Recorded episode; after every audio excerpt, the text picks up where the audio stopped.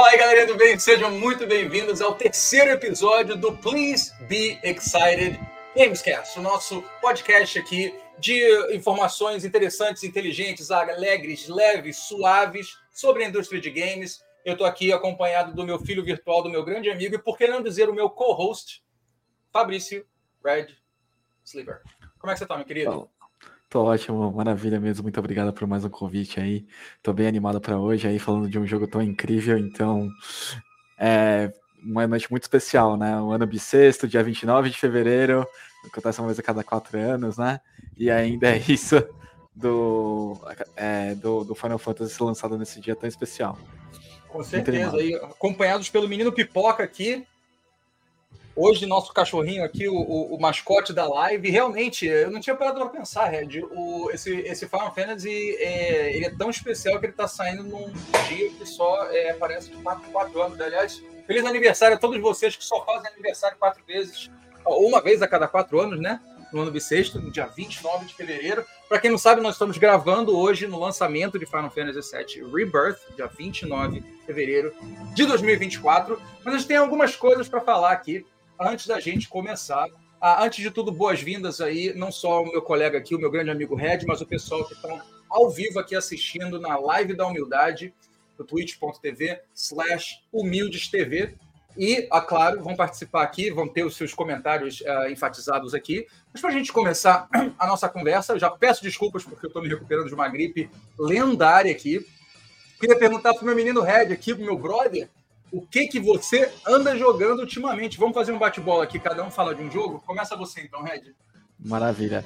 Vou começar falando aqui que o meu maior vício no momento está sendo Vampire Survivors. Eu sei que você já me comentou desse jogo anteriormente, eu imagino que você já tenha jogado, mas eu tô eu, eu tô sendo pego pelo bicho da platina, porque eu vou eu tô querendo platinar esse jogo aí, eu tô abrindo vários personagens.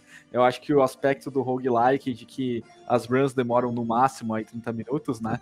É, isso me pegou bastante de poder jogar em alguns momentos aí. É, até e em vários lugares, né? Até no celular, no Steam Deck, junto com a, com a Purple, né? Também, que tem um co-opzinho local que é bem maroto. Eu gostei bastante, tô jogando bastante esse jogo aí, bem animado. Cara, Vampire Survivors, eu peguei ele assim com tudo quando ele saiu pro Game Pass. Logo que ele foi lançado, ele foi lançado pro Game Pass também. Aí para PC, o, o, que eu acho tão legal nesse jogo é a acessibilidade de preço dele, absurdo. No Game Pass, é claro, já estava incluído com a, com a assinatura, mas a acessibilidade de preço dele é absurda, ele é bem barato e a qualidade do jogo é surreal. Você, você falou que se você está jogando entre mobile, entre Steam, você está fazendo o que exatamente? Qual é a plataforma? É, na verdade, eu estou jogando tanto na Steam, eu comprei ele para Steam, né? É, ele, ele, é um preço bem simbólico também, não é gratuito igual no Game Pass, ele continua no Game Pass, por falar nisso, ele tá lá. É, e no mobile ele não tem cross-save, então o mobile tem um segundo save lá, que eu não tenho jogado com tanta frequência, mas eu tenho, de vez em quando eu pego ele ali quando eu tô fora de casa para jogar um pouquinho, mas o meu principal save está na Steam. Então eu tô lá com um monte de personagem aberto, um monte de achievement, é esse que eu vou platinar, é a versão Steam. Mobile é só porque eu não bate saudade do joguinho. É, eu, eu não cheguei a, a, pegar todos os achievements, entre aspas, platinar no Xbox, mas eu fiz bastante progresso. E queria te perguntar antes da gente ir pro meu primeiro jogo, qual que é o seu build preferido? E por que é o de alho? Acertou em cheio porque a alha é maravilhoso. Ele impede projétil, impede, impede tudo, né? É, uma, uma das builds que eu tenho gostado bastante é a de raio. E também eu tenho gostado muito da. É, eu tenho um personagem que fica caindo os móveis ali também, que são bem legais. Esses são os ataques muito legais ali, que pega, dá bastante dano. E o raio, quando ele dá o evolve, ele também fica muito roubado. E tem uma outra arma que eu esqueci, eu acho que é a faquinha. A faquinha é maravilhosa, que fica é uma das primeiras armas que você abre que é string de faquinha que aponta para onde você tá olhando, né, andando. É, traz um controle que muitas das armas têm esse fator aleatório, né? É por área, para alguma coisa, mas acho que é uma das que dá mais controle para onde que eu tô indo é a da faquinha. Então, gostei bastante dessa, da, da, dessas armas aí em específico muito maneiro. Havia um shout aqui pro Dart que falou uma coisa que eu li hoje mais cedo. É, eu estava num, num, site de games e eu vi que teve um update gratuito que é importante dizer, um shout-out aí para os developers que conseguem fazer isso, obviamente de uma forma sustentável, é claro que a gente quer que eles sobrevivam, a gente está vivendo aí uma, um tsunami de layoffs na indústria, mas é muito legal que os developers fizeram mais um update, dessa vez gratuito, eles fizeram um update anterior, pago também, um dólar, uma coisa bem simbólica, teve um update hoje, com mais achievements, mais personagens, novas armas, que eu acho absolutamente fantástico. Então, shout out, parabéns aí para os developers de Vampire Survivors. Obrigado, Dart, por esse comentário. Uh, eu vou para o meu primeiro jogo, então, e já vou contar a minha história. É, eu queria muito estar tá falando hoje que eu estaria jogando desde ontem à noite, porque o jogo. Eu, eu, moro aqui na Califórnia, estou no horário da Califórnia, e o jogo foi lançado ontem, 9 horas da noite aqui. Então, eu já fiz a pré-venda online. É, tinha um countdown aqui, uma contagem regressiva para mim mas infelizmente eu tive que tomar uma decisão muito difícil de não começar a jogar Final Fantasy Rebirth ontem. Por quê?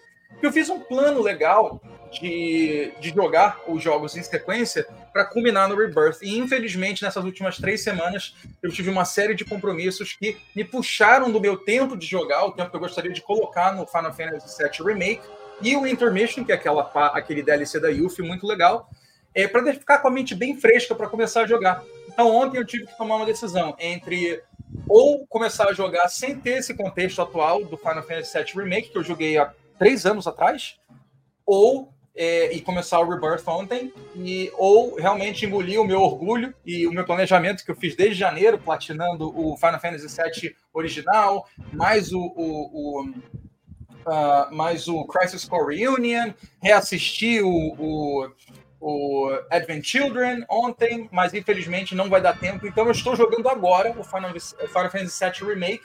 Eu cheguei no, um, uh, no capítulo 9, são 18 capítulos, né? Cheguei no capítulo 9 hoje, eu tive um tempinho de jogar hoje, então eu cheguei no capítulo 9.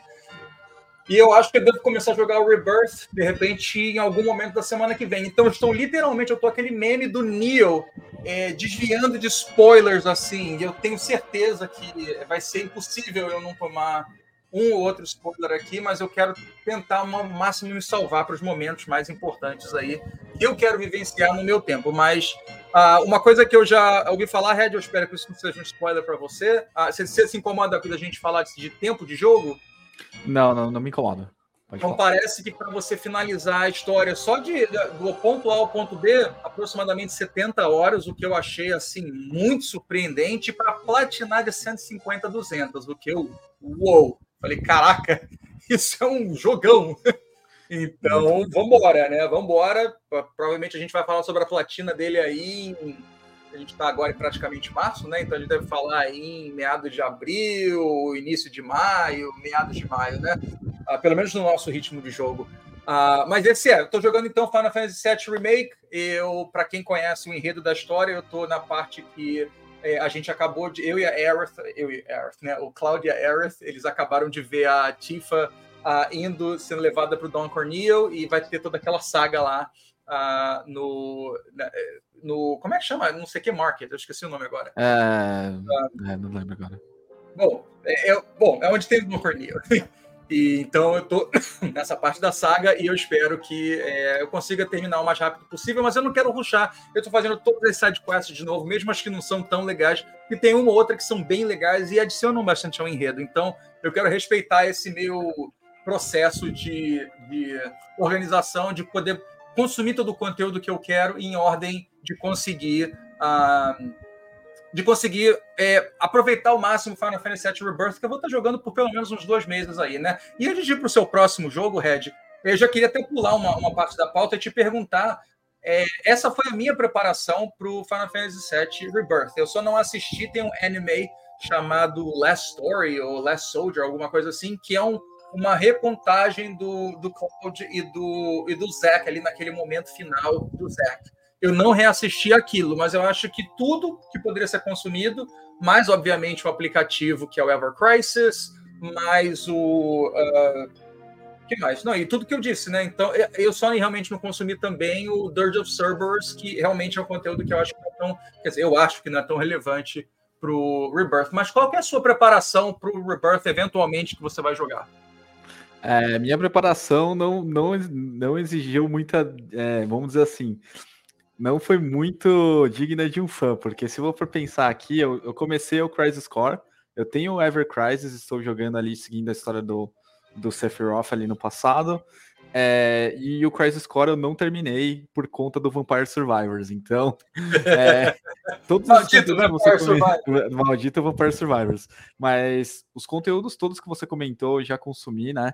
Então, tenho é, o filme do, do Advent Children, já tenho, já vi o, o aquele Last Soldier também, maravilhoso. Faz muito tempo, agora você inclusive me desbloqueou essa memória, porque é, é um é um animezinho muito legal. Acho que era, era a época que eu gostava muito de Linkin Park, as músicas eram muito parecidas ali, o estilo né, do anime. Então, nossa, você desbloqueou uma memória muito legal e até vai dar vontade de rever isso daí em algum momento, porque eu acredito que esteja datado, né? As qualidades de vídeo até, né? Devia ser 360p na época ainda, mas é, é, uma coisa é, é incrível. Então, é, Dirge of Cerberus também é um que eu nunca joguei, então não, não sei quase nada a respeito. É, e tirando isso, todas as outras mídias eu já consumi, mas não fiz isso recentemente. Eu não estou fazendo o que você está fazendo aí de rejogar, é, platinar e, e, relembrar aí, manter a memória fresquinha. Eu acredito, eu confio na minha memória, mas ao mesmo tempo eu tenho certeza que vai chegar um momento lá. Oh! Isso já teve aqui no passado. Eu acho que vai ter exatamente esses momentos que vai acontecer comigo aí no Sim, no... Bianca falou que vai anotar para vocês assistirem. Eu agradeço e olha, espero que vocês estejam assistindo em algum momento Starship Troopers, aquele filme que inspirou Helldivers 2. Filmaço, poberol, é um McDonald's assim muito saboroso, digamos assim, para mente. O Starship Troopers, espero que vocês possam assistir. E Red, obrigado por você ter escrito ali no chat Walmart. Eu, eu fico surpreso que eu tenha esquecido, porque curiosamente quando eu estava jogando o Final Fantasy VII Remake hoje mais cedo, quando a, o Cloud e a Aerith estão chegando perto do Wall Market, ela conta a história de como o Wall Market foi criado.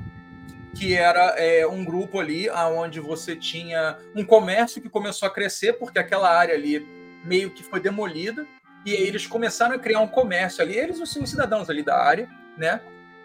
E o comércio começou a crescer, e expandir, expandir. E nessa expansão começaram a vir sujeitos de não tão boa índole começaram a trazer atividades ilícitas para a situação. E o que, que a Shinra fez? Simplesmente criou um muro em volta de tudo e falou assim: vamos contestar merda aqui e vamos virar as costas, porque né, é isso que, que eles acharam que seria mais cômodo e menos custoso para eles fazerem. Por isso que se chama wall market, né? mercado do, é, com muro, né? Então eu achei interessante a Aerith ter, ter me dado esse insight, porque eu não sabia. Ah, muito bom. Ah, o, vamos, antes de a gente passar para o seu próximo jogo, que é um repeteco da, da, da última live, da, da último, do último podcast, o Dart falou aqui, na minha pouca experiência com Dirge of Cerberus, eu diria que tá perdendo muito não, é divertido, para mim pelo menos, nada absurdo. Eu concordo. O único motivo é que dois bosses, dois chefes do, do Dirge of Cerberus, é, eles aparecem na, no projeto do remake. Eles aparecem ah, é, DLC, né? Ambos, os grandes chefões. Então, existem conexões de tudo. É, inclusive, olha, a gente não vai dar spoilers aqui do que a gente não sabe que é o Rebirth. A gente pede, se vocês sabem alguma coisa do Rebirth, não falem pra gente. Mas até o remake a gente vai dar spoiler de tudo, tá? É uma conversa um pouco aberta aqui em relação à franquia Final Fantasy VII. A gente espera que vocês entendam isso e queiram participar, mesmo assim. Vou pegar o pipoca de novo aqui, que quem sabe faz ao vivo. Muito bem. Red, vamos para o seu segundo jogo, então, repeteco da semana passada. E curiosamente, ontem, essa luz que me ilumina, que está aqui em cima de mim, ontem, quando eu estava voltando no mercado dirigindo, eu falei, porra, vou comprar aquela, aquele, aquele jogo que o Red falou, porque. E o, o pacote Rebirth. É outro Rebirth, na verdade, né? É, eu vou comprar esse pacote Rebirth e agora estou bem curioso e acho que eu vou colocar ele na frente do meu backlog. Por favor, Red, qual que é o seu próximo jogo? É, The Binding of Isaac aí, porque é um jogo maravilhoso. É um jogo que eu estou jogando com a Purple, né? Com a Bianca que está aí no chat. Basicamente, é, a gente está seguindo para platinar para ela, né? Ela é a, a, o bichinho dela de platinar jogos que está me motivando a seguir com esse jogo. É, e assim, teve uma coisa incrível. A gente estava tentando é, basicamente fazer um dos challenges que o jogo, depois que você zera, ele vai abrir uns challenges lá. é, que, cons, que cons, colocam você numa situações específicas, com os itens específicos, com certos objetivos, né? Que dá um twist pro jogo e tem umas coisas bem legais. E é um, e é um challenge específico, eu não sei quem joga é, Mania faz aqui, que é um que remete ao, ao, Legend of Zelda, que o nome do challenge chama Hyrule, né? E é, que é referência a Hyrule, né? Tipo, a, a cidade lá de, de Legend of Zelda. E aí, Sim. basicamente, o objetivo é matar um boss lá, que chama Mega Satan. E a gente. Eu tava, é, eu tava conversando com, com a Purple semanas aí que a gente tava tentando fazer esse challenge. A gente pegava, a run demorava ali uma hora, a gente não conseguia. A gente chegava lá, não, não conseguia, não conseguia. E na semana passada a gente conseguiu. E a gente gritou, comemorou. Então, assim, foi um dos top momentos games da minha vida. Foi conseguir fazer esse achievement. Porque isso, isso se equipara muito com Final Fantasy XV comigo que eu fiz lá o desafio do Gladiolus, que também foi um momento muito top da minha vida de falar, nossa, eu consegui fazer, derroter esse boss aqui, que era uma coisa opcional. Mas voltando então ao Divine of Isaac, estou jogando porque a gente está fazendo esses achievements, e esse foi um que foi assim top do, do, do, dos momentos gamers do Red, assim, de habilidade, de conseguir fazer as coisas. E, e, a, e a Purple estava ali do lado ali para fazer isso. Foi muito legal. E a, e a Platina saiu com esse troféu? Ainda não, não. Tem bastante Nossa. achievement pela frente, mas esse daí foi muito legal, porque a gente tava fazendo uma run tentando um outro achievement nesse challenge, que não deu certo, inclusive, mas a gente falou, nossa, a gente estragou a run, né? Nossa, a gente tava fazendo aqui um negócio que era para pegar uma certa build específica, usar um item lá que estragava meio que sua vida do jogo. Aí falou, ah, vai dar ruim, né? Vamos, mas pelo meme, vamos seguir. Vamos lá, vamos até o final da run. Chegou no final da run, a build meme destruiu o boss. Aí falou, nossa, que isso? Então a gente menos esperava, a gente falava, ah, vai, não vai dar certo essa run e deu muito certo. Então, é uma coisa, acho que dos games a gente tem que sempre confiar que vai. Ter, não, não dá aquele ask surrender, aquele ask retire. Não tenta, sai lá. Parece que tá, vai dar tudo errado, mas deu certo, deu, deu muito certo no caso. Curiosamente, a vida às vezes também é assim. Fica uma Exatamente. informação aí para para todo mundo aí. Pô, Red, você pegando uma tangente aqui, uma paralela numa coisa que você falou rapidamente, eu não acho que eu, eu, não acho que eu compartilhei isso com você. Eu, na minha, na minha busca eterna de platinas, eu platinei o Final Fantasy XV. E eu fui fazer os DLCs também. E eu acho que eu peguei esse troféu que você está falando do Gladiolus, que é na história dele, no DLC dele, que você luta contra o mestre dele, é isso? Exato. Nossa, essa luta foi maravilhosa. Eu, eu gostava da OST. 50 vezes, cara, com ele. Eu, eu, foi eu, eu apanhei muito muito difícil, mas eu passei de primeiro, brincadeira, não, apanhei pra caramba. eu, eu apanhei pra caramba naquela ali é uma. É uma é, começa, é, acho que pra época o estilo ali era meio tático do 15, então é, a, a, a, o gameplay do Gladiolus era um pouco mais DMC-like, eu acho. Pra minha época, acho que a impressão foi essa. Eu não tenho certeza agora que já faz um tempo. Mas, assim, reflexo de dar os parries, os contras lá, eu acho que eu, eu desenvolvi muito bem. Eu sou meio ruim para Souls-like, para ter reflexo, mas naquela época eu falei: não, esse daqui eu vou aprender o moveset, eu vou aprender como dar counter, aonde que eu posso bater, aonde que eu tenho que fugir, aonde que eu tenho que desviar. Então, é, foi muito legal, foi um achievement muito bom. Eu gostava da soundtrack. Eu passei mais, mais de alguns dias, né, umas semanas ali para bater nesse boss no chefe do Gladiolos ali, no, no, mestre dele. Então foi uma coisa que eu gritei quando eu fiz. Então Ai, esse legal. daí do Mania faz é que também foi assim. A Bianca falou aqui no chat que vocês estão com 201 de 637 achievements, meu irmão. Que, que estrada longa que vocês têm, hein? Mas é legal, é prazerosa, vocês estão fazendo juntos, então continue nos atualizando aqui dessa jornada, meu irmão. E eu tô, eu tô, o bichinho tá me mordendo para jogar Binding of Isaac. Eu vou esperar uma promoção marota na PSN e vou pegar. Ah, continuando então pro, pro que a gente está jogando aqui. É, eu joguei muito pouco, mas eu joguei um pouquinho mais de Genshin Impact. Continuo me divertindo demais com o jogo, no meu ritmo ali, devagarzinho, fazendo meu buildzinho dos meus personagens. Já tô no uh, Adventure Rank 40, que é um progresso muito grande porque eu tinha feito da última vez que eu joguei. E eh, já meus personagens estão ali mais ou menos entre os 70 e 80. Então estou gostando bastante a diversidade de builds, a diversidade de personagens. A, a história está me envolvendo bastante. Estou em Nazuma agora e eu estou curtindo bastante. Eu espero, ah, uma vez que Rebirth entrar aí no ritmo, que eu consiga fazer progresso ainda entre um e o outro.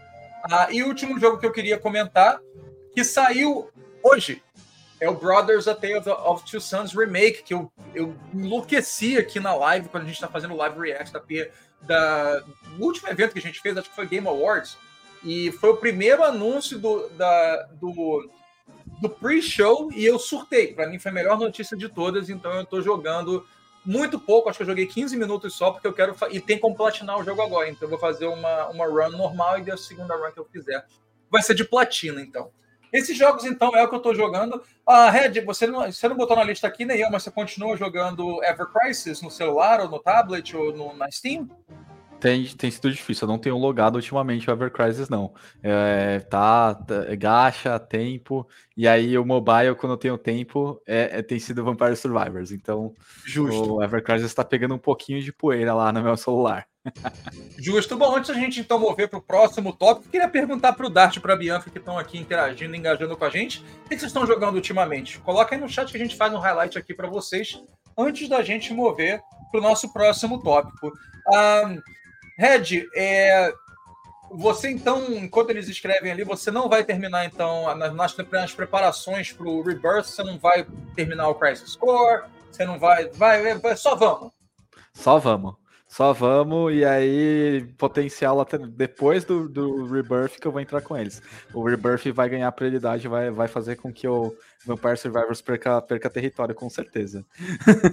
ah, eu, eu queria conseguir fazer isso, cara, mas eu, eu não consigo. Eu, eu, fico, eu fico com ansiedade, é, é first world problems aqui, né? mas eu fico com ansiedade de perder algum detalhe e tudo. Eu quero ter assim, eu quero fazer uma. uma eu não quero que seja um, um, um, fast food, eu quero que seja assim aquele aquele aquela refeição, menu, sabe, completa, com, entrar, com... é com, com vinho que acompanha a carne, tem que ser uma coisa assim. Inclusive, uma coisa que a gente que eu quero discutir, um, conversar um dia aqui, são manias de, de podcast, manias de podcast, não, manias de gaming que a gente tem, por exemplo, uma coisa que eu adquiri nos meus 30 e muitos e 40 e poucos agora, é, eu gosto de jogar tomando uma taça de vinho. É uma coisa assim que me dá muito prazer. Eu boto uma água com gás e uma taça de vinho ali, fico jogando e consumindo aquilo ali. Às vezes, eu já tentei com um aperitivo alguma, algum petisco, mas aí suja minha mão e aí suja o controle, aí eu meio que desanimo. Então, uma taça, eu como primeiro, faço a minha janta, depois uma taça de vinho, aguinha com gás. Pô, cara, uma delícia, um vinhozinho tinto. Vamos lá então, ó. O Dart está jogando por, um, por, um, por 10 pessoas. Está jogando Pale World, Vampire Survivors, Noita, Elder Scrolls, Elder, Scrolls Skyrim, que ele voltou a jogar. Sword Art Online, Hollow Fragment. Eu vi você logando hoje, Dart, inclusive, para esse jogo. E Grim Dawn voltou a jogar. Muito bem. Muito bem.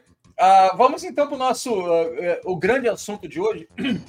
Enquanto eu tenho garganta aqui, vamos tentar falar um pouquinho sobre o Final Fantasy Rebirth, né? Vamos tentar aqui. A gente não sabe o que a gente está falando. Você já assistiu alguma live? Você já assistiu algum conteúdo? Já tomou algum spoiler, Red? Ou você está aí completamente solto e, e, e, e, cego? Completamente solto e cego para você tomar ideia de tanto que eu não estou acompanhando para não tomar nada. É, nem a demo, que, a segunda demo que saiu ali, eu não cheguei a encostar nela e nem vi ninguém jogando.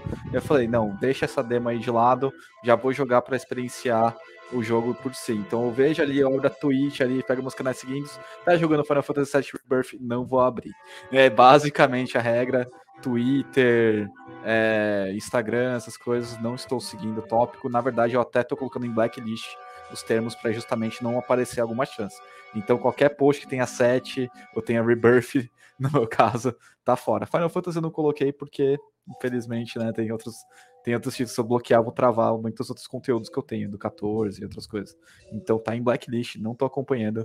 A ideia é eu conseguir é, ter essa experiência aí, lisa, é, bem sem spoilers, né? Muito bem. Bom, eu vou fazer algumas perguntas aqui para a gente responder, Red, passando pela minha cabeça. Se você tiver alguma também, joga, tá? Se o chat tiver alguma pergunta, podem jogar. Lembrando que nessa conversa aqui, tudo antes do Final Fantasy VII Rebirth, tá valendo em termos de spoilers. Então, o Final Fantasy VII original, Final Fantasy VII Remake, Final Fantasy Crisis Core, Dirge of Cerberus, Advent Children, tá tudo aí para jogo. Tá tudo para jogo. Uh, e antes de eu fazer a, as minhas perguntas aqui, eu só quero highlight aqui o comentário da Bianca, eu quero ver o que ela tá jogando. Além de Vampire Survivors com Red, Binding of Isaac, ambos com Red, War Simulator, eu também tô jogando. Eu, na verdade, eu peguei ele na PSN, né? Ele, ele veio como um jogo mensal ali do, do da PSN Plus. Eu joguei os primeiros dois stages, aí vi a platina bem difícil, mas eu vou fazer.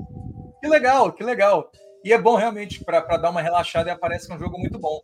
Aí Spider-C. Para celular também jogo um chamado Usagi Usagishima.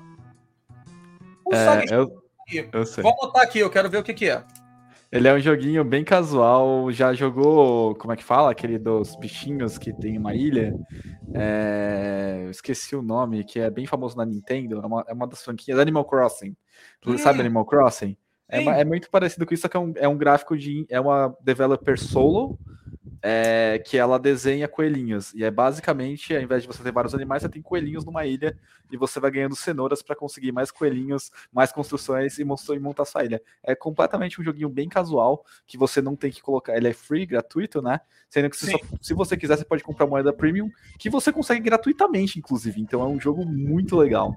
É, Maneiro. joguei junto com ela. É, ela platinou porque ela gosta muito de coelhos. É, eu não platinei o joguinho. É porque tem lá os achievements de, dentro do in-game. Então, um joguinho de, de acumular coelhinhos, vamos dizer assim. É muito legal. Como ela gosta de coelhinhos. É, quando saiu esse jogo, a gente falou: vamos jogar, vamos jogar. Maneiro. Eu vou dar uma olhada. Eu, vou, eu anotei aqui, eu espero que ele tenha para Android. Eu vou dar uma olhada, tô curioso, só para conhecer o que vocês estão jogando. Vamos para o nosso bate-bola aqui, Red. Vamos lá então, ó. lembrando: spoilers para tudo, menos o Rebirth. Tudo, toda a franquia Final Fantasy VII, menos Rebirth. Vamos lá com a voadora pro peito. Red, Aerith vai morrer? É, eu vou mudar minha opinião da outra vez. Acho que não vai ser aí nesse daí, não. Não acho que vai acontecer nesse. Você não acha que ela vai morrer no Rebirth? Não, acho que não. Você acha que ela vai morrer vou, na trilogia, mas não vai morrer no Rebirth? Sim. Vou ser bold. Vou ser okay. bem bold aqui, que acho que eles não vão colocar a morte dela aqui. Ok. É, então, bom, independente de ser no Rebirth ou no Revengeance, no Final Fantasy VII Revengeance, que vai sair daqui a três anos, quatro anos, o Sephiroth vai matar Aerith? Se ela vai morrer, quem vai matar ela? Vai ser o Sephiroth? Sim, sim. Eu acho okay. que vai ser icônico isso.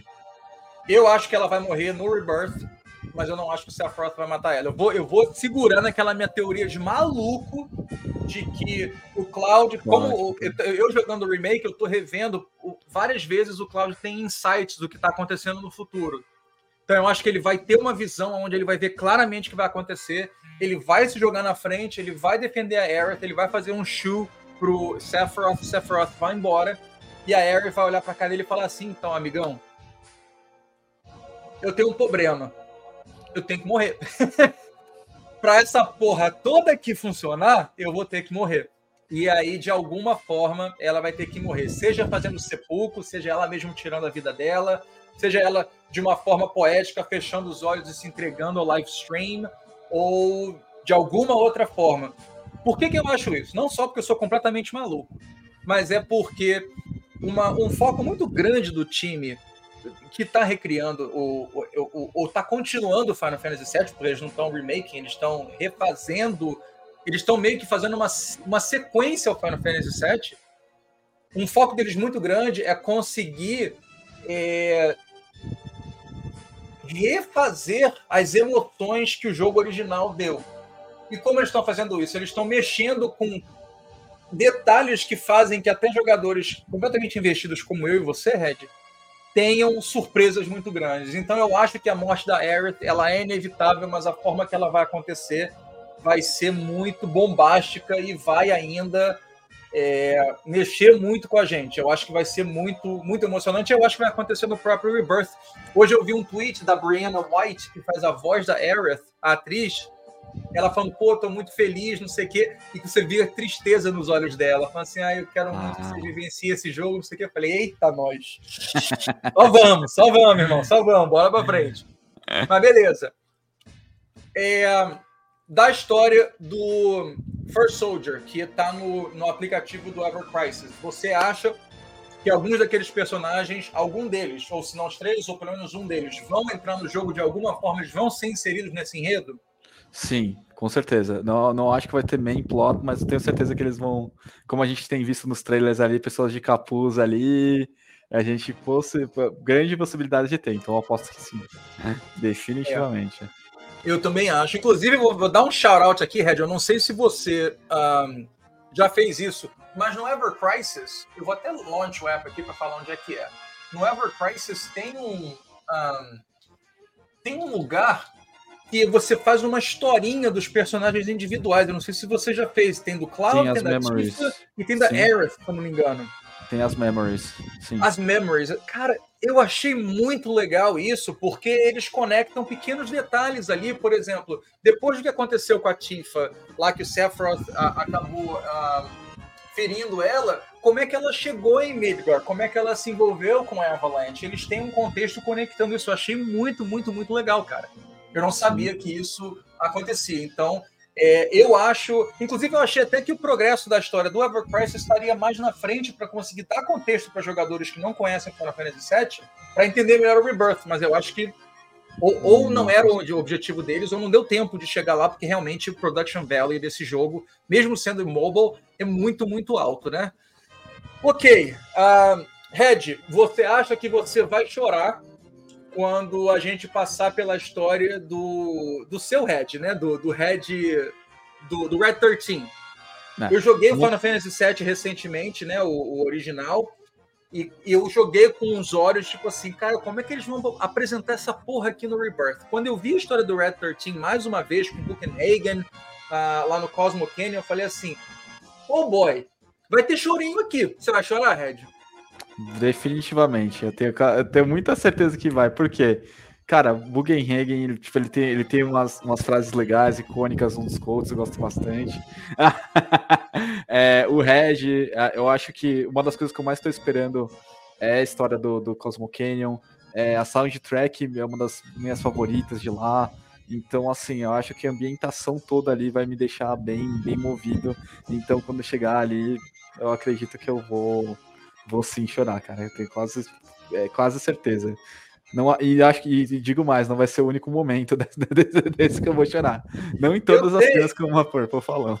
É, eu, eu, eu acho que eu vou me emocionar bastante em muitos momentos. E um dos momentos que eu acho que eu vou mais me emocionar é não pela beleza, mas pela tristeza, é a história entre o Barrett e o Dine. Mais uma vez, jogando original, eu falei assim, cara, porque rejogando o original, eu vi assim, cara, olha como eles pegaram esse brotinho aqui e fizeram uma selva de, de árvores ali. É uma coisa muito. Eles pegaram momentos muito singelos e conseguiram expandir isso de uma forma muito legal. A cena entre o Barry e o Dine, o, com, né, a, o próprio contexto histórico da Marlene, que é a filha do Barrett, você acha que ela é filha biológica dele, mas você vai descobrindo durante o enredo que, porra, não é bem isso. O que, que aconteceu?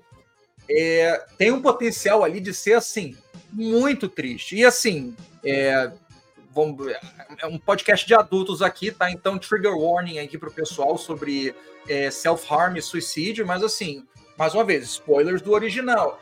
Mas na dinâmica final entre o Dine e o Barrett, o Dine fala pro, pro Barrett que.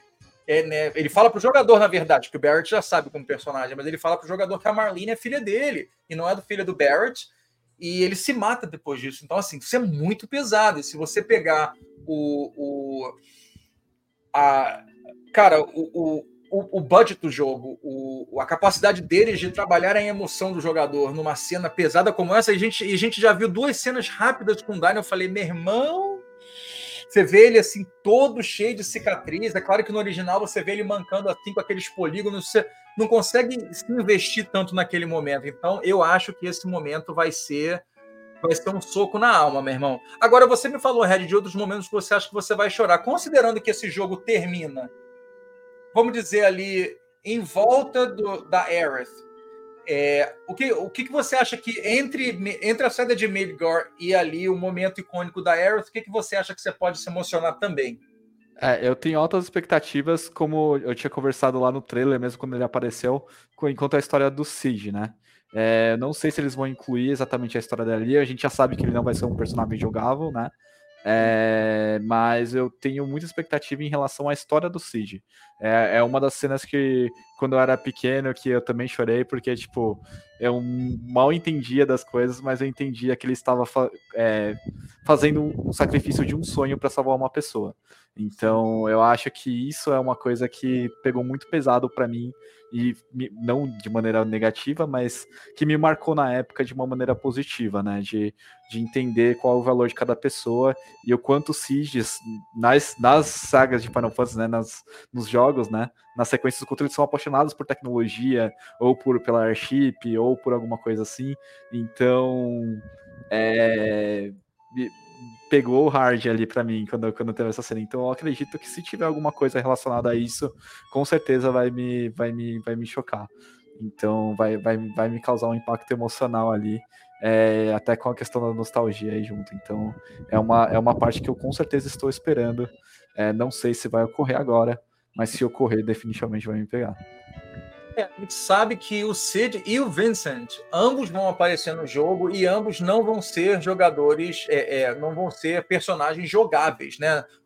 Mas lembrando que no Final Fantasy VII Remake, você teve o Red 13 aparecendo, ele fazia parte da party, você via ele lutando, inclusive fazendo movimentos, né? Os especiais dele, tudo, só que o jogador não controlava ele. Eu espero que tenha alguma versão dessa onde apareça o Cid e o Vincent também. Eu vou chutar que a história do Cid vai ficar para o terceiro jogo.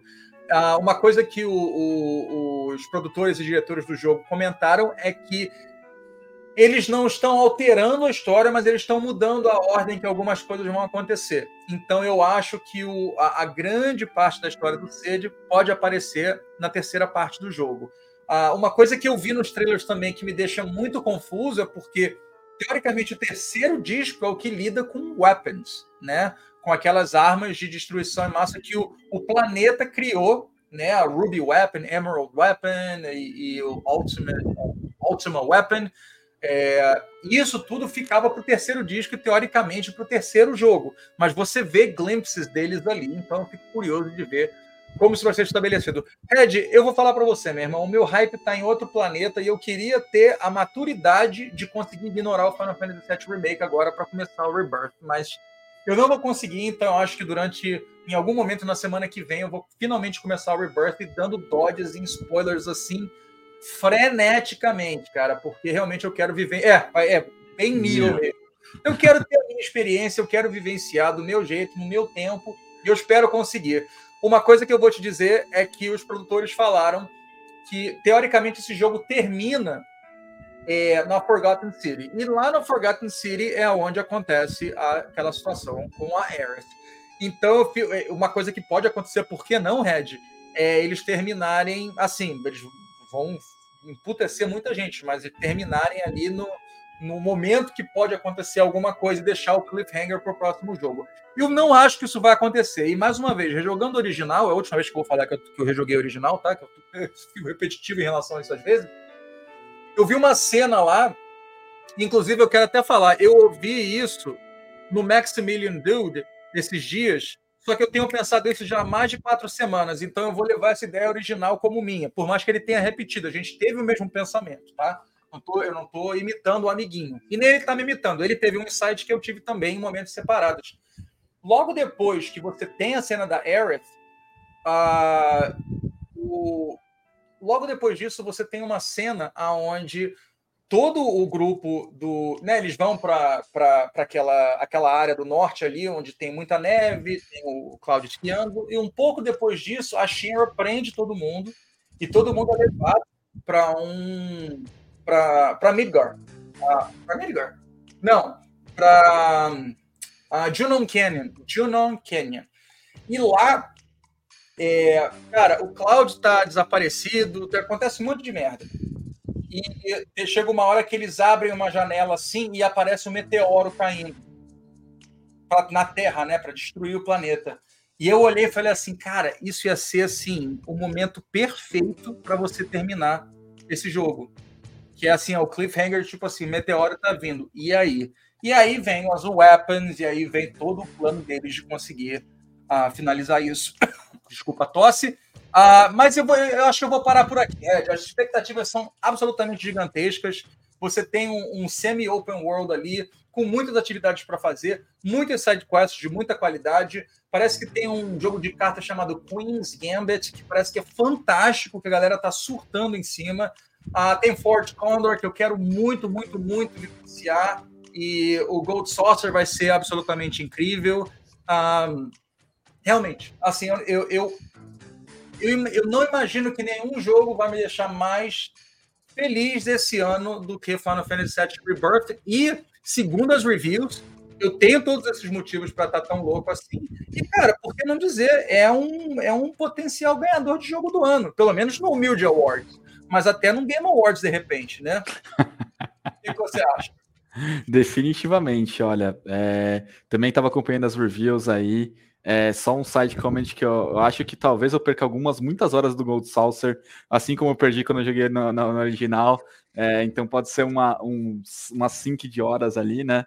Mas Sim. eu acho que só mostra o quanto, o quanto os developers tomaram cuidado com, com o carinho para novos fãs. Você vê, a gente viu na própria demo ali é, uma explicação passada. Então, não só novos fãs da, do Final Fantasy VII, mas mesmo os que queiram já nem jogaram um remake para eles terem algum contexto, se eles, porventura, que eu não recomendaria, mas se porventura o primeiro jogo do Final Fantasy Remake deles fosse o Rebirth, na verdade, né? Ele não tivesse comprado o remake, não, já quero entrar ali no Rebirth, eles colocam um ponto de entrada ali. Então eu tô vendo muito esse carinho com os jogadores antigos, com os jogadores novos e até os jogadores que entram pelo, pela porta do meio ali com o vagão em movimento. Então eu tô vendo que eles estão eles estão muito incluindo todas as pessoas e eu acho que esse cuidado todo em incluir todo mundo vai fazer com que é, é, tenha um grande potencial para ser Game of the Year, junto com o side content, junto com a história. É, eu acredito que está causando o, o, devido impacto que os developers é, é, tentaram, né, trabalharam, fizeram o seu melhor para conseguir alcançar. Então, é, muito animado, tanto como fã, tanto quanto é, vendo aí do ponto de vista um pouco menos fã, né? Um pouco mais objetivo. Também eu tô vendo aí que possivelmente, e definitivamente na, na Humildes Awards que ele vai ganhar, mas na Game Awards aí é, é, é, vai, ser um, vai ser uma disputa acirrada, tem jogos legais aí para ser lançados, mas Final Fantasy VII Rebirth, pelo jeito, tá sendo um excelente candidato aí até agora. Muito bem, Red. Última pergunta para a gente fechar, então, esse, esse quadro aqui de Final Fantasy VII Rebirth. Quando você começar a jogar o jogo, eu não sei responder essa pergunta ainda, honestamente. Eu estou pensando ainda. Quando você começar a jogar, qual vai ser a sua postura jogando esse jogo? Você vai ser um completionist na primeira run? Você vai fazer tudo, vai abrir todos os mapas e fazer 100% de todos os mapas? Ou você vai fazer basicamente a main quest com uma voltinha ou outra e chegar no final da, da combinação da história, um, para não tomar spoilers, é claro, e dois, para conseguir fazer. Porque é agradável você fazer parte da conversa, uma vez que está todo mundo ali terminando o jogo, todo mundo debatendo, você ouvir spoilercast. Qual, qual, qual vai ser a sua postura mediante a um jogo aí que são só main story mais ou menos 70 horas e para você platinar entre 150 e 200 horas? Eu acredito que eu vou gastar umas 120 horas aí, tá? É, porque se eu for pensar que eu acredito que esse jogo tem mais side content do que o remake, né? Comparativamente falando, eu acredito que isso é, vai, vai se concretizar, mas eu não tenho certeza. Porém, é, o que acontece comigo? É, primeiro que tem já o primeiro fator que eu falei, que é o Gold Saucer, que com certeza vai ter algumas dezenas de horas ali que vão ser dezenas, uma dezena de horas que vai ser gasta ali. Segundo, que assim, eu vou querer acompanhar é, side content desde que ele não leve muito tempo. E eu sei que vai ter alguns que vão levar mais tempo. Esses vão ser os que eu não vou focar. É, a não ser que eu tenha um grande interesse, pode acontecer, não posso prever isso, mas a minha ideia é sempre fazer os side contents que são rápidos, o que, que, que eu não vou que eu não vou passar mais do que duas horas para fazer. Só que aí o que acontece? É, isso também é, é, uma coisa que eu acredito que, vai, que como é que eu posso dizer? Que vai. Que eu não vou completar tudo, porque o jogo do, do o remake tem a questão dos capítulos e consegue. Você consegue voltar depois de zerar nos capítulos, né? Então, eu acho que essa estrutura, eu acredito que vai ser semelhante no, no, no Rebirth, e que aí eu vou conseguir voltar nos capítulos específicos para poder zerar depois. Então. É, eu tenho uma informação é uma muito boa para você em relação a isso. É, todo side content não é, não é por capítulos, não, mas é um mundo semi-aberto e, segundo os developers, todo side content, se você fizer a main story, você pode voltar e fazer depois. Maravilha. Um detalhe interessante, eu achei muito bacana isso. É, dependendo da ordem que você fizer as coisas, os personagens podem reagir de uma forma diferente. Um exemplo que eles deram é o Red 13, tem uma quest X lá, não é. Não estou evitando spoiler, né? Que eu não lembro qual que eles falaram mesmo. Mas tem uma side quest que é, se você fizer ela antes do Cosmo Canyon, o Red 13 age de uma forma. Se você agir depois do Cosmo Canyon, age de outra, porque o, o arco do personagem do, do Red 13 é, tem, uma, tem um, um, uma curva muito grande né, depois do Cosmo Canyon. Então, a forma como ele reage como personagem é diferente, o que eu achei fantástico. Mas, realmente, você pode você pode fazer é, esse conteúdo de uma forma ou de outra. Último comentário da Bianca aqui antes da gente uh, ir para o próximo tópico, a postura dele, do Red, né? Que ele vai subir por uns dias sem comer e dormir, enquanto eu fico de olho para ele fechar o jogo completo. Entendo perfeitamente, Bianca, e conto com você para ter certeza que esse menino está pelo menos tomando um banho, comendo e tomando água. Tá? Muito bem, olha, passando então do Rebirth para o último tópico, que eu acho que é um tópico interessante a gente conversar. Eu quero continuar essa conversa em outro momento também, inclusive um convidado que não pôde vir aqui hoje conversar com a gente é o Narat64, que também tem um Steam Deck, não é à toa que eu ia chamar ele para a gente conversar. Uh, eu queria perguntar para você, Red, e para o pessoal do chat aqui, qual é o futuro dos consoles híbridos? A primeira pergunta que eu quero fazer, na minha toda a minha ignorância de quem é, não mora no Brasil há mais de 20 anos e não escreve em português, a palavra híbrido, híbridos tem acento no i? Sim. Ok. Teste certo, então. tá correto. Ok, então beleza. Eu queria conversar então um pouquinho com você, Red, com o pessoal do chat, do futuro dos consoles híbridos. E quando eu falo console híbrido, eu estou falando basicamente do console que você pode jogar tanto portátil quanto uh, num dock, né? Eu não estou falando no caso, né? Você no seu celular aqui você pode comprar um backbone e de repente jogar uh, o Game Pass Stream, ou pode jogar o próprio PlayStation. Eu estou falando de um, um, console mesmo, algo físico, como o Steam Deck, né? Que você pode jogar ele ali no, na mão ali como o resto está jogando, ou você pode botar um dock nele e jogar ele para TV. E você tem aí além do Nintendo Switch, que é o original, que trouxe a ideia, né? Você tem o Steam Deck e você tem uma série de competidores. Parece que eu vejo um novo a cada semana hoje em dia. Com diferença de preços, assim, você vai. Aqui nos Estados Unidos, no caso, você vai de 200, 250 dólares até mil dólares, até mais de repente, né? Você tem um, um, um, uma variedade absurda e focos diferentes, e claro. E eu tô vendo, a Microsoft já indicou publicamente que tem alguns objetivos de trazer alguma coisa portátil em algum momento no futuro. A Sony veio com o PlayStation Portal, que eu tenho muitos pensamentos bons e ruins sobre. Já pensei em comprar várias vezes, mas eu desisto, porque é, eu não acho que ele é o, a evolução que o meu PlayStation Vita gostaria de ter. Mas eu gostaria de conversar com vocês sobre o que, o que vocês acham que vai acontecer com a indústria, né?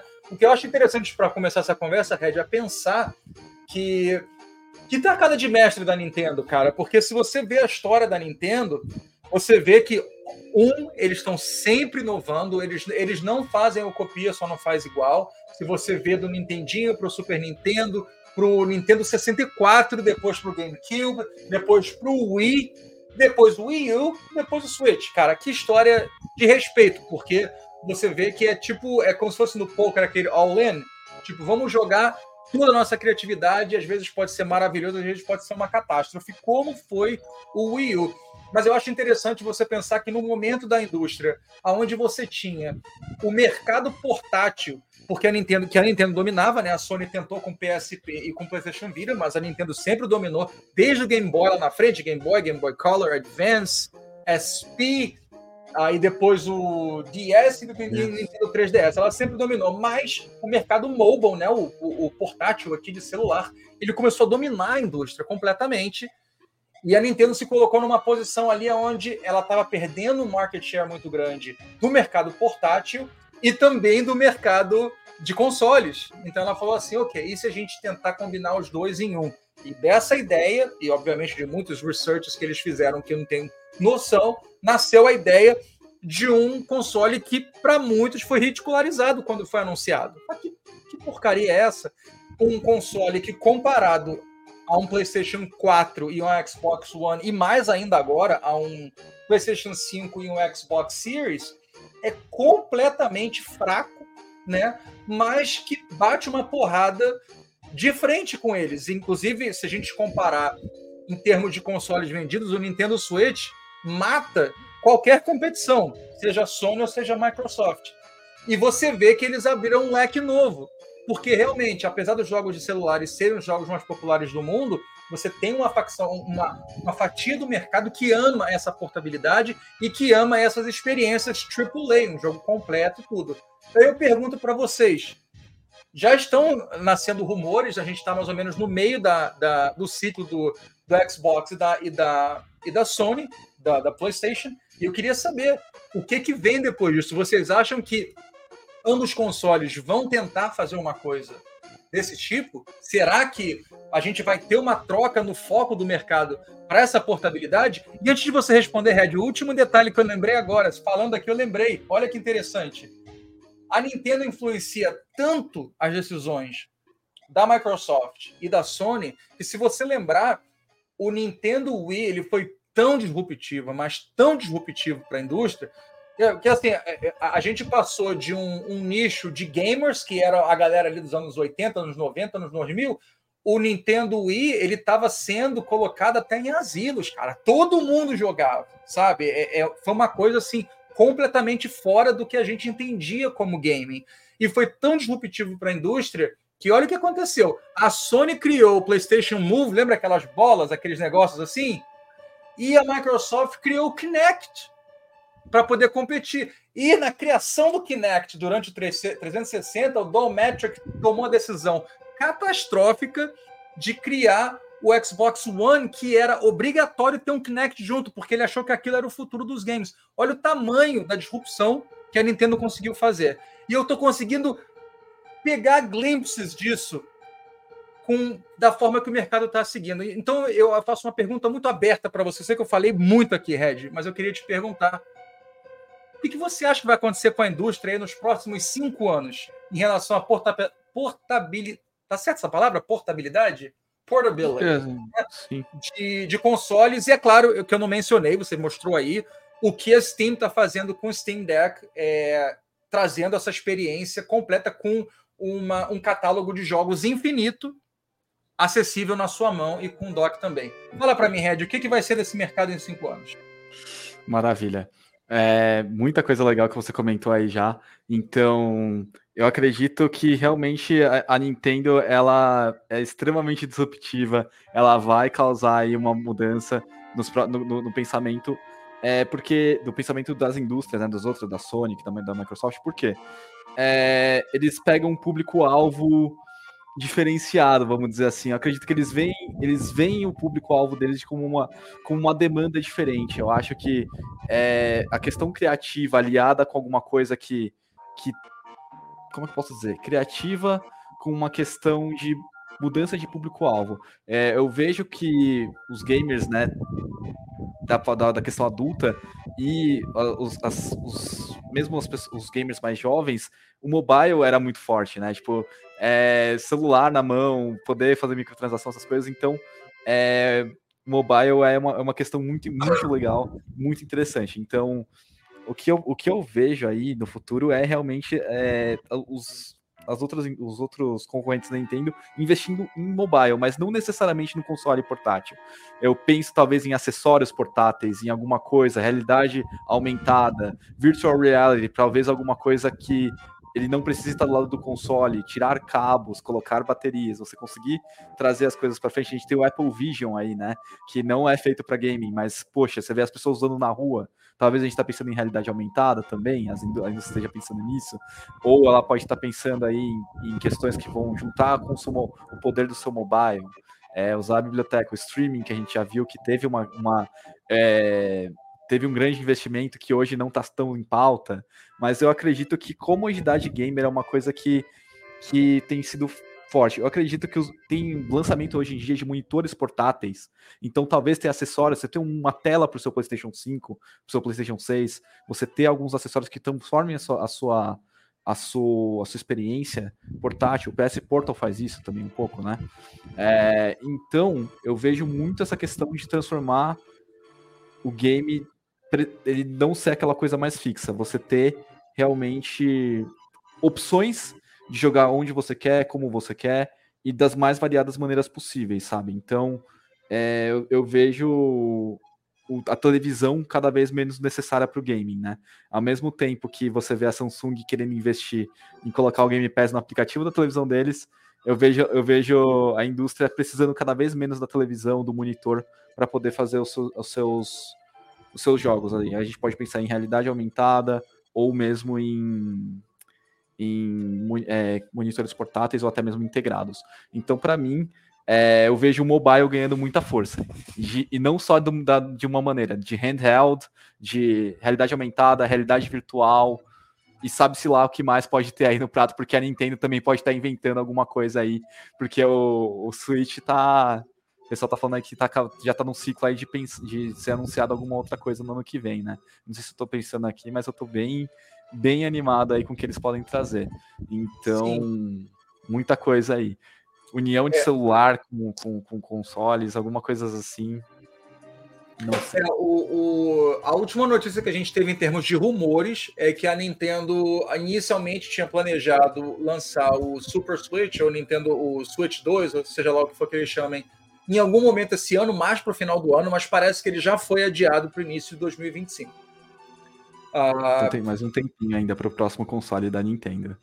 É, tem, tem, tem um bom tempo ainda, e parece que a decisão, segundo os reports que apareceram de algumas sources que eu acho bem confiáveis, segundo os reports, era basicamente porque é, eles querem garantir que a demanda seja é, atendida no lançamento do Switch.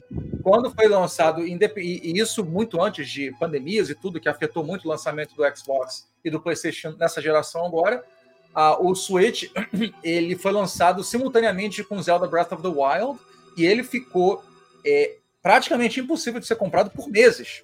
Né, o que, mais uma vez, no mundo antes da pandemia era uma coisa que você nunca pensaria que poderia acontecer.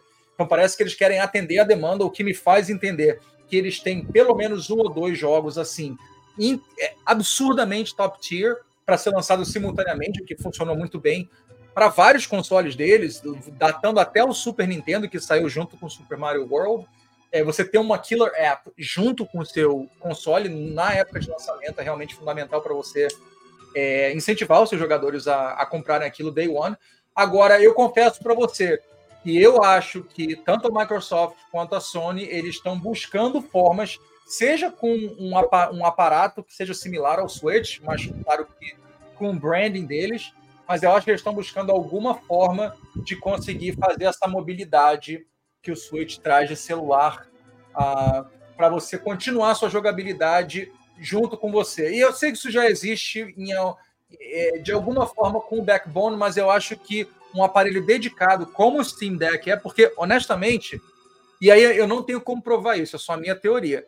Eu acho que o Steam Deck, que os é, é varia aí de 350 dólares até acho que uns 900 dólares, ele está tirando muita gente do ecossistema Xbox e PlayStation. Não, não tem como não. Né? Nós, todos nós, seres humanos aqui normais, com dinheiro normal, todos nós estamos no limite do que a gente pode gastar. Não dá para ficar comprando tudo de tudo.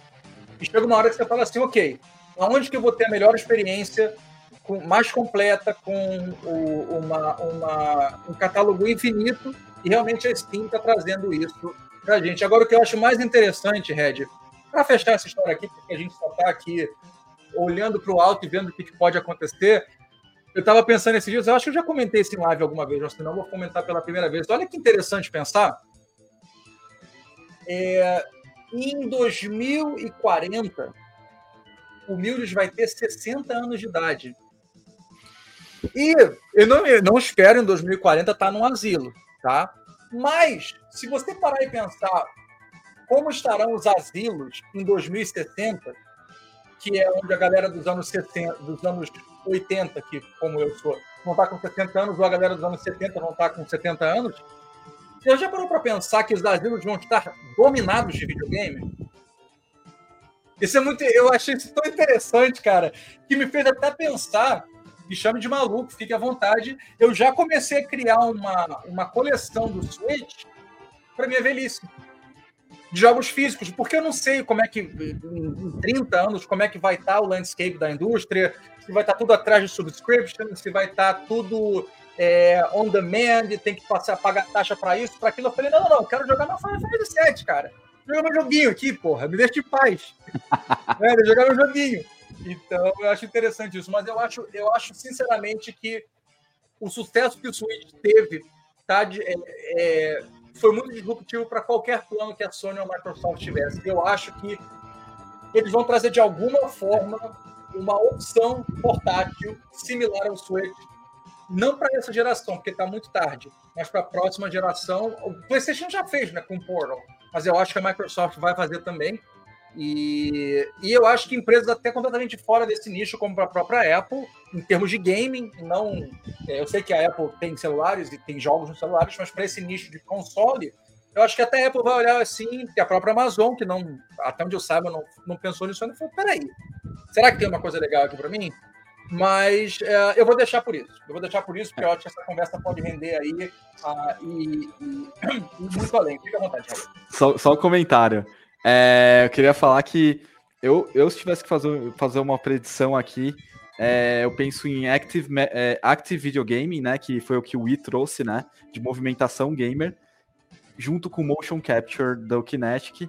Eu acredito que isso daí talvez volte em algum momento aí no, no, no futuro, no futuro breve.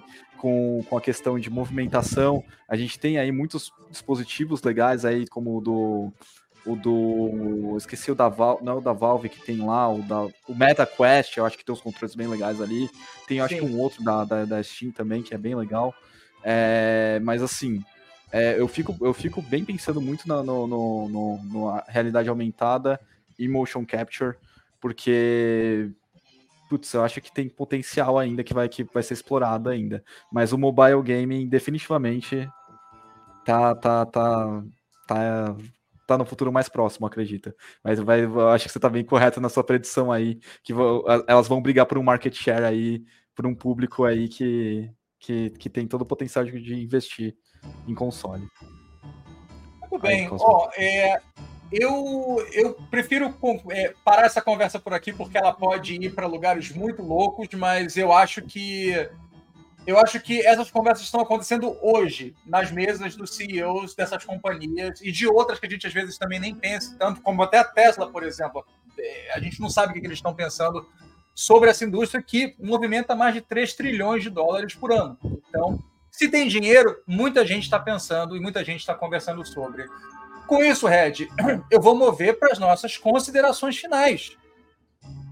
As nossas considerações finais, eu falei isso antes da live começar aqui, ou pelo menos antes da, a, da transmissão oficial aqui do podcast começar, mas eu queria falar para os amiguinhos aí que estão ouvindo esse podcast pela primeira vez, seja no YouTube na versão de vídeo, seja numa versão de áudio, uh, Apple, uh, em Apple Podcasts, ou no Spotify, ou mesmo no Google Play, e qualquer é, Android agregador de, de podcasts aí do RSS Feed.